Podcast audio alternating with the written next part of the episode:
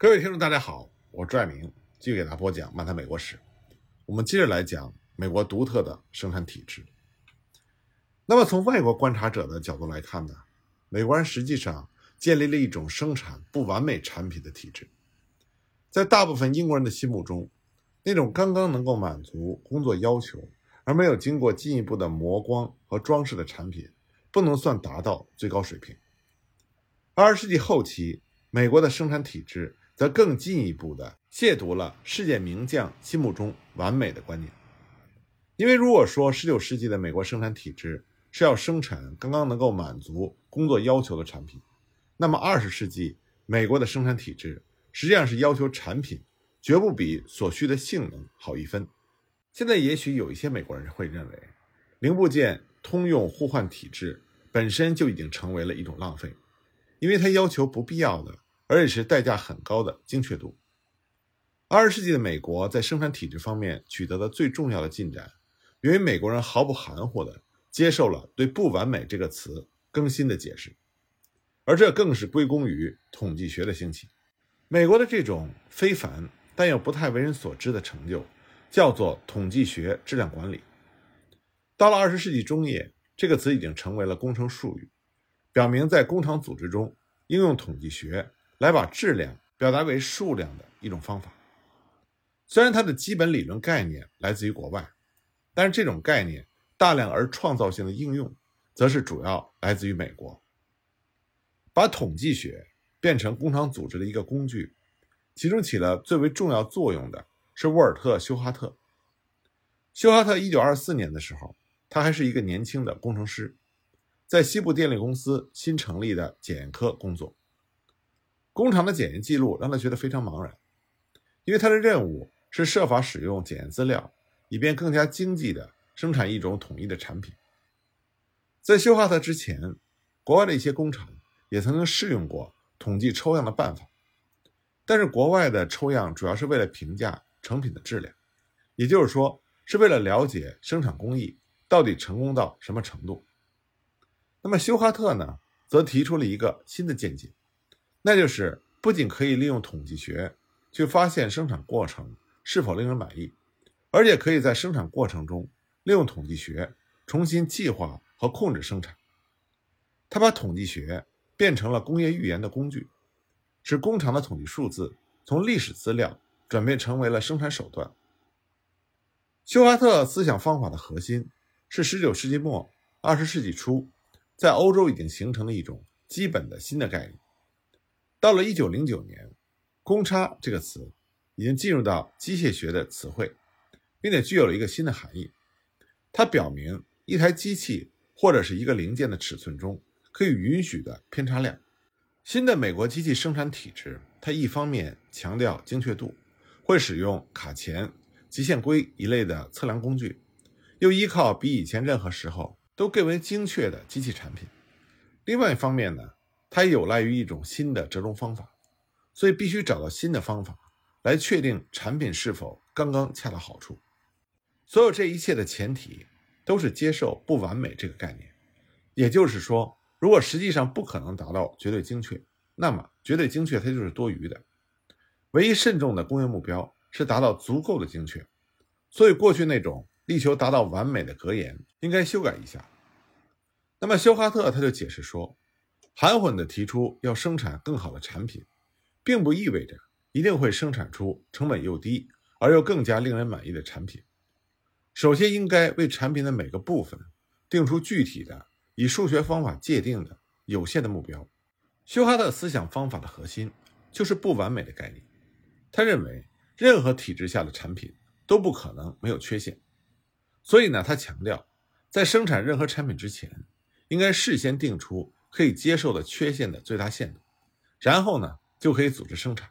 使最后存在的缺陷不大于这个限度。休哈特简单出奇的意向就是从不完美这个概念出发的，建立起一种生产体制。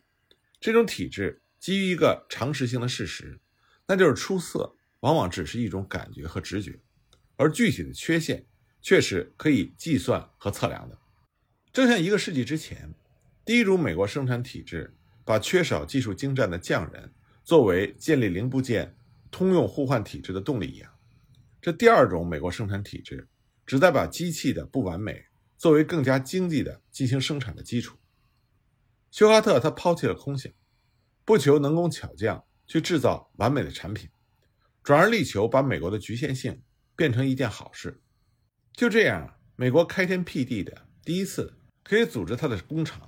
生产不大于可允许的公差和缺陷的产品，从而节约它的资源。新的统计学的技术也提供了这么做的可能性。因此呢，在制定生产目标的时候，首先要确定的是公差极限。当然，还有一个成本问题。休哈特曾经说过，在确定公差极限的时候，必须考虑的不仅仅是工程师希望得到什么结果，而是他能够得到什么结果，或者至少是能够比较经济的得到什么结果。而关于质量管理的第一篇论文，出自于另外一个美国工程师乔治·雷德福的手笔。他在《制造业质量管理》这篇文章中说，迄今为止，工厂的工程师们为了降低成本。过分强调了产量。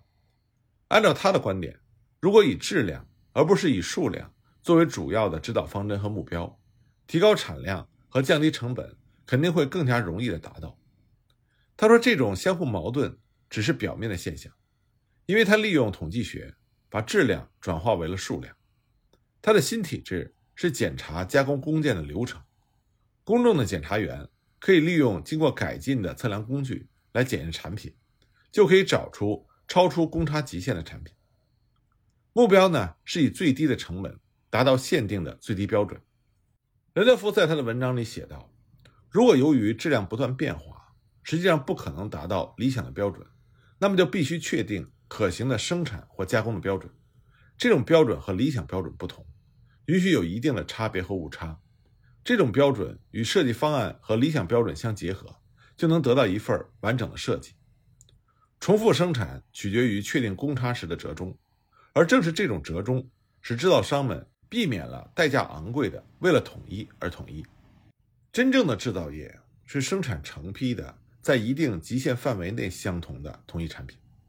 从这个意义上来说，它和艺术工作是截然相反的。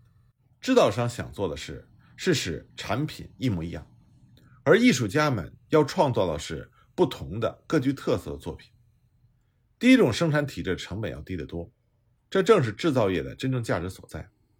因为这样人们才能够更加普遍的得到这种产品。我们把东西造的一模一样，不是由于我们想让它们的模样相同，而是因为这样能够降低成本。雷德福在他的文章中就以价格较低的英格索尔表作为例子，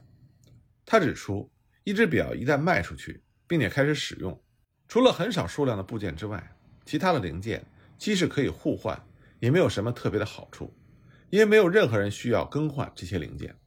零部件通用互换体制的首要目的是要搞经济生产，也就是说，生产手表只是符合要求卖得出去，就不要浪费人力、物力和财力去追求不必要的高精确度。雷德福警告说，如果美国人没有接受这种新的观念，则那种引诱人们强调机器的每个部件。必须达到理想标准的所谓零部件通用互换体制，就会变成空谈。单纯强调机器制品的一致性，也就是精确再精确，就会像旧世界能工巧匠们手工产品的标准一样，变得不仅毫无用处，还会阻止社会目标的实现。而人类进入到现代社会的社会目标之一，就是以低成本生产大批有用的物品。雷德福警告人们，要是注意一种在精确度方面矫枉过正的现象。他的结论是：当我们概括地提出最好把东西做成一模一样的时候，我们必须牢牢记住，质量是不断变化着的，而我们的真正意图是在极限范围内的质量相似、相同或者是标准化。总之，这就是为什么需要对质量进行管理的原因。显而易见，质量管理它有积极的一面，也有消极的一面。在日常的言谈中，质量和出色属于同义词。那么，把质量管理作为工厂计划的一个目标，就会让人感到不安了。因为，正像一位工程历史学家所指出的，质量管理实际上就是要保证没有一件产品比它需要达到的标准高出一丝一毫。对于这样一种旨在让其产品仅仅是恰到好处，而不是更好一点的文明，我们应当提出何种看法？这种只需要达到刚刚好，而不去追求更好的概念，难道就是走向工业发展的道路？难道这就是走向更加民主的社会的道路？因为在这样一个社会里，物品的质量由于要为所有人提供物品而受到了限制。那么一些工程师就非常怀旧的把质量管理的兴起看作是技艺的衰落。有一位工程师就曾经抱怨说：“现代设计大部分是为其自身的目的服务的，而他却不能保持我们都熟悉的那种文明。”有人则说：“这是放弃了旧世界。”关于质量的贵族化的概念，刻意为新世界的民主服务而披上了束缚的枷锁。那么，休哈特、雷德福等人他们创造出来的质量管理，成了以更低的成本生产几乎所有一切东西的一种生产体制。质量管理必须通过统计学进行。他们找到了一种办法，保证产品抽样的随机性。他们设计了新的管理表格，并且简化了记录数据的方法。虽然休哈特只花了几天的功夫，就构想出了新概念的主体部分，但是却用了很多年的时间，进一步的充实这些想法，并且付诸实施。一九三一年，休哈特的《制成品质量的经济管理》一书出版的时候，他的体制的轮廓初具规模。他统计学同行们都承认，正是休哈特发现了应用这个新学科的重要途径。在负责改进电话设备生产技术的贝尔电话实验室里，休哈特呢就试验了他的新想法。在第二次世界大战期间，在休哈特工作成果的基础上，军队进一步发展了质量管理技术。为了战时目的服务，序列分析使用了一种独特而简单的新方法，保存累积起来的统计数字，以此呢简化抽样的整个过程。这样呢就可能以尽量少的抽样。得到可靠的结论。尽管直到今天，广大的消费者并不了解这些情况，但是对于统计学者和工程师们来说，统计质量管理是人类进入现代化工业社会的一门新兴科学。休哈特本人呢，在一九三零年首次在斯蒂文斯理工学院开设了这门课程。战争期间呢，正规训练变得更加广泛，一共培养了大约一万名这方面的专门人才。一九四六年，十六个地方质量管理学会共同成立了美国质量管理学会，这方面的出版物大大增加。当休哈特的演讲稿《统计学在大批量生产中的前景》一文，一九三九年在《数理统计学年鉴》上发表之后，专业杂志里的大篇文章就把休哈特的技术应用到了各种各样的活动之中。很快呢，统计质量管理就成为了美国工业的日常用语。并且左右着美国人购买的几乎所有商品的大批量生产。其实，美国的这种新的生产体制和统计学质量管理的发展历程，恰恰说明了人类现代化文明发展的矛盾。美国新的生产体制，它保证了产品的大批量生产，其对应的呢，就是为了满足大众的需要，考虑大众的利益，抬高大众的地位。这对应的是人类文明发展的大方向，也是民主的进程。但是呢，这种大批量生产的生产机制，它也给人类现代文明带来一个副作用，那就是消除人类个体的辅助性和特异性。人类的个体呢，将被这种零件可以互换的生产体制所生产出来的产品所包裹，而人类个体如果没有一个清醒的认识去抵御这种互换性的侵蚀，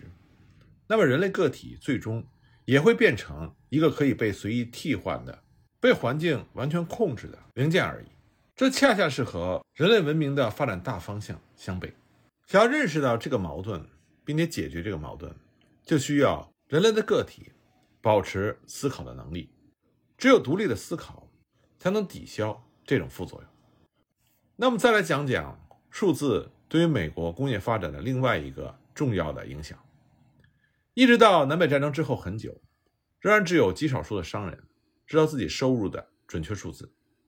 没有几个人能够掌握关于销售和收入的准确或者是详细的记录。虽然百货店的老板都希望有一份一丝不苟的记录，而且实际上呢，他也指令他的店员在日志中记下所有的事情，但是店员呢却懒得操这份心，疏忽、无知和懒惰，就导致店主往往没有办法掌握一份完整的记录。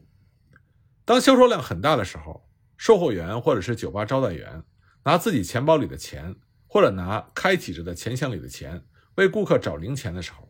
搞小偷小摸的诱惑力实在太大，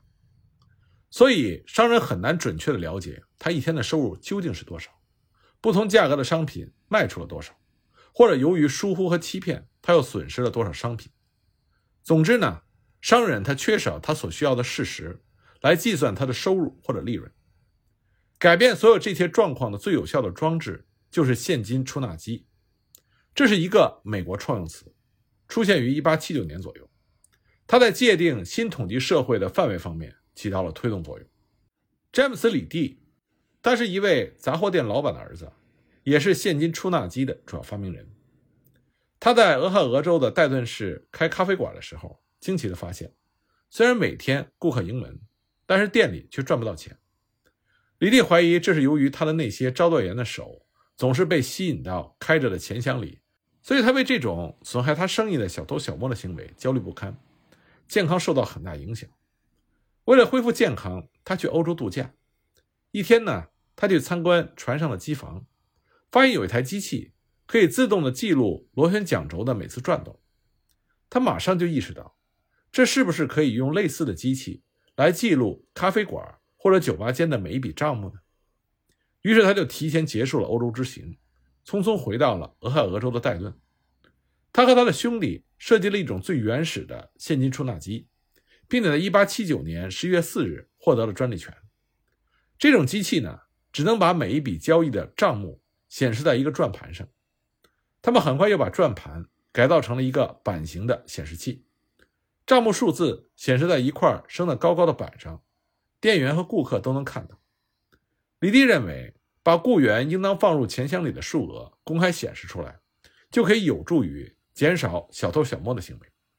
这个机器就被称之为李蒂的连接出纳员。